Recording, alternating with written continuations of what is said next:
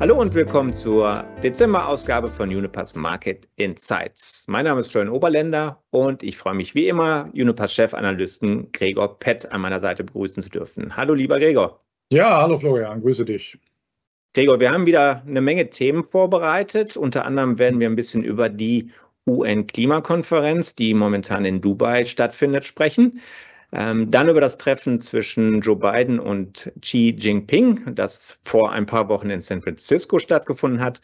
Und dann, wo ich persönlich mich sehr darüber freue, werden wir unseren ersten Gast begrüßen dürfen und mit diesem ein bisschen über Portfolio-Management und das Handeln reden. Aber wir wollen mit dem Gasmarkt anfangen. Gregor, wie ist hier die aktuelle Lage? Ja, also die geopolitische Lage ist natürlich unverändert angespannt. Ähm, aber der Gasmarkt ist äh, immer noch relativ entspannt. Das heißt, an der Situation hat sich ähm, im Prinzip nichts geändert, dass wenn alles glatt läuft, wir genug Gas haben werden für den Winter. Wenn natürlich was ausfällt oder es nochmal kalt werden sollte, dann könnte es natürlich auch knapp werden. Es sieht aber nicht so aus. Also die Kälteperiode, die wir jetzt mal für eine Woche hatten, in äh, Deutschland zumindest, hat nicht dazu geführt, dass die Preise massiv nach oben gegangen sind. Die Speicher sind immer noch über 90 Prozent gefüllt gefüllt und die Preise fallen auch schon wieder. Von daher nach wie vor äh, vergleichsweise entspannt, aber eben wie gesagt unter der Bedingung, dass nichts kaputt geht. Wie sieht es bei LNG aus? Ist das auch noch ähm, in Ordnung? LNG bekommen wir nach wie vor ähm, ausreichend und auf hohem Niveau. Ähm, das ist interessant, denn äh, die äh, Preisdifferenzen zum asiatischen Markt sind äh, relativ hoch momentan. Das bedeutet, dass eben mehr für LNG in Asien gezahlt wird als in Europa.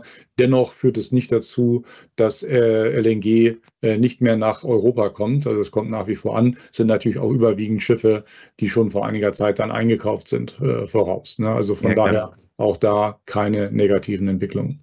Okay, hört sich ja jetzt erstmal alles sehr, sehr positiv an. Ähm, was, haben wir denn für eine was, was haben wir denn für eine Lage, wenn es jetzt auf einmal doch noch ein bisschen kälter wird ähm, Anfang des nächsten Jahres? Ähm, bekommen wir dann nochmal Probleme oder wenn wir Richtung Sommer vorrücken, was, was erwartet uns dann? Nein, aktuell nicht. Ähm, äh, wie gesagt, das hängt alles äh, davon ab, wenn es, ob es eine Kombination gibt aus möglicherweise kälterem Wetter. Auch das ist momentan nicht abzusehen. Ähm, und möglicherweise Lieferausfällen. Ne, da sind ja immer noch einige Quellen, wo es zu Unterbrechungen kommen könnte. Ähm, aber auch die Norweger äh, und auch die anderen Quellen liefern äh, derzeit stabil. Wunderbar. Eine Sache, die wir über die letzten paar Monate auch schon häufiger hier in diesem Format besprochen haben, waren diese äh, kurzfristigen Preisanstiege. Und ähm, das war oft geopolitischen Situationen geschuldet, ähm, die noch nicht mal großartig die Versorgungslage ja. betroffen haben. Und äh, um hier mal ein bisschen äh, im Detail darüber zu sprechen, freue ich mich natürlich sehr, unseren ersten Gast begrüßen zu dürfen. Das ist der Holger Fleckenstein von Uniper Market Solutions. Hallo, lieber Holger. Hallo Florian, hallo Gregor, ich freue mich sehr, heute bei euch zu sein. Holger, ähm, Uniper Market Solutions bietet eine Reihe an Dienstleistungen für Kunden äh, von Uniper an. Ähm, eine der Kernaufgaben ist das Management von ähm, Gas- und Stromportfolios für die Kunden. Ähm, das heißt, ihr kauft aktiv äh, für Kunden ein und hedgt äh, den Energiebedarf, je nachdem, wie viel Risikoappetit der Kunde hat. Ähm, wenn wir jetzt über diese kurzfristigen Preisanstiege reden, ähm, wie erklärst du die und wie geht ihr da generell bei Uniper Market Solutions mit um? Ja, ähm, wir haben in den letzten Monaten erlebt, dass äh, neben den fundamentalen Einflüssen vor allen Dingen auch die äh, Stimmung der Marktteilnehmer den Markt äh, beeinflusst hat. Ähm, hier spielen Ängste und Sorgen eine große Rolle. Und je mehr wir auf die Wintersaison zugelaufen sind, haben sich äh, Sorgen ja vor einem kalten und eventuell problematischen Winter breit gemacht. Und das muss man sagen, hat den Markt dann sehr sensibel für negative und auch bullische Nachrichten gemacht. Äh, gemacht. Wir haben dann zum Beispiel gesehen, dass kleinere technische Probleme bei Pipelines oder LNG-Terminals, äh, Veränderungen in den Wetterprognosen oder aber auch die furchtbaren Meldungen über die geopolitischen äh, Eskalationen im Nahen Osten dann unmittelbare Preisanstiege zur Folge gehabt haben. Und Gregor, du hast es gerade auch schon erwähnt, durch die gestiegene Bedeutung von Flüssiggas im Versorgungsmix ist der Fokus vor allem bei Gas sehr viel internationaler. und auch ähm, globaler geworden. Man muss aber auch sagen, äh, die grundsätzliche fundamentale Lage, die hat diese Sorgen bislang in diesem Winter noch nicht bestätigt. Und so sind die Preisanstiege eigentlich immer nur von sehr kurzer Dauer im Rahmen eines äh, übergeordneten Abwärtstrends gewesen. Ähm, alles in allem muss man sagen, bleiben die Märkte eine große Herausforderung für uns alle. Und diese Entwicklungen verunsichern natürlich auch unsere Kunden. Und wir als Portfolio Manager der Uniper Market Solutions stehen unseren Kunden hier zur Seite und helfen dabei, den Blick auf das große Ganze nicht zu verlieren und einen kühlen Kopf bei den Entscheidungen zu behalten und damit Risiken zu minimieren. Denn letztendlich bieten alle diese Marktentwicklungen auch Chancen und wir helfen dabei, diese zu nutzen. Was meinst du damit genau? Also wie können auch Kunden von diesen Entwicklungen teilweise dann profitieren? Ähm, ich sage mal so, um in den volatilen Energiemärkten bestehen zu können, ist es wichtig, ähm, dass man erstens äh, eine klare Zielsetzung verfolgt. Äh, dass man zweitens ähm, die aktuellen Markttreiber versteht und dass man drittens eine klare Trendeinschätzung hat und eine Erwartung für die äh, zukünftigen Marktentwicklungen hat. Ähm, darüber hinaus sollte man aber auch vorbereitet sein, ähm, auf äh, alle Eventualitäten reagieren zu können, also auch auf eher unwahrscheinliche oder unerwartete Szenarien. Und hier sind wir der Meinung, dass äh, eine längerfristige Risikosteuerung in Kombination mit einer kurzfristig auf den aktuellen Markttrend ausgerichteten Taktik ein sehr guter Lösungsansatz ist. Hm, verstehe. Super. Holger, vielen Dank für diese Einblicke. Ähm, wo können denn die Leute ein bisschen mehr darüber erfahren, was sonst eure Service-Dienstleistungen sind? Ja, ist ganz einfach. Also wer mehr über die Juniper äh, Market Solutions erfahren möchte, kann es gerne ansprechen. Ähm, und weitere führende Informationen und Kontaktmöglichkeiten befinden sich auch auf der Juniper Website. Genau, ich werde es auch nochmal, je nachdem auf welcher Plattform Sie sich das äh, hier anhören oder zuschauen, ähm, dementsprechend verlinken. Ähm, ansonsten, genau, können Sie es einfach googeln oder auf der Uniper.energy Webseite finden. Holger, an dieser Stelle schon mal vielen Dank.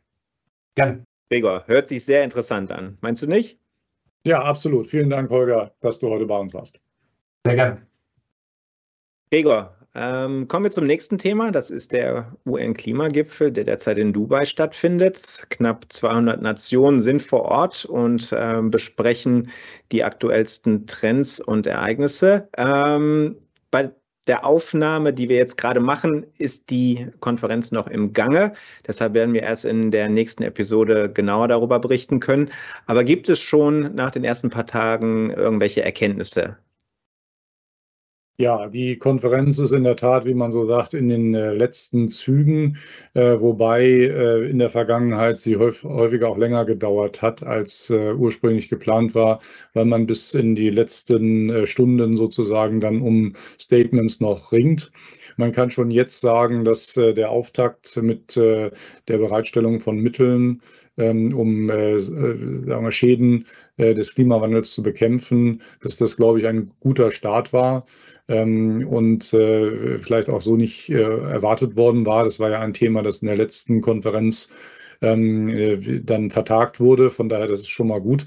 Auf der anderen Seite mehren sich natürlich leider die Anzeichen, dass das 1,5 Grad Ziel immer, immer schwieriger erreichbar äh, sein wird ne? und äh, viele Leute auch skeptisch sind, ob es noch erreichbar ist. Ne? Aber die gute Nachricht ist, dass der, die Anstrengungen den Klimawandel zu begrenzen, weitergehen. Ne, dass ich finde, das ähm, muss man auch ähm, äh, so sehen. Das ist ja nicht, äh, auch nicht selbstverständlich angesichts der geopolitischen Krisen, die es auch sonst noch gibt. Aber ähm, äh, man sieht äh, vor allem auf der positiven Seite, dass die großen Länder äh, China, USA eben sehr stark ähm, äh, jetzt Fahrt aufnehmen äh, bei der Bekämpfung des Klimawandels, insbesondere China mit dem Ausbau der erneuerbaren Energien und auch dem klaren Bekenntnis, noch mehr auszubauen.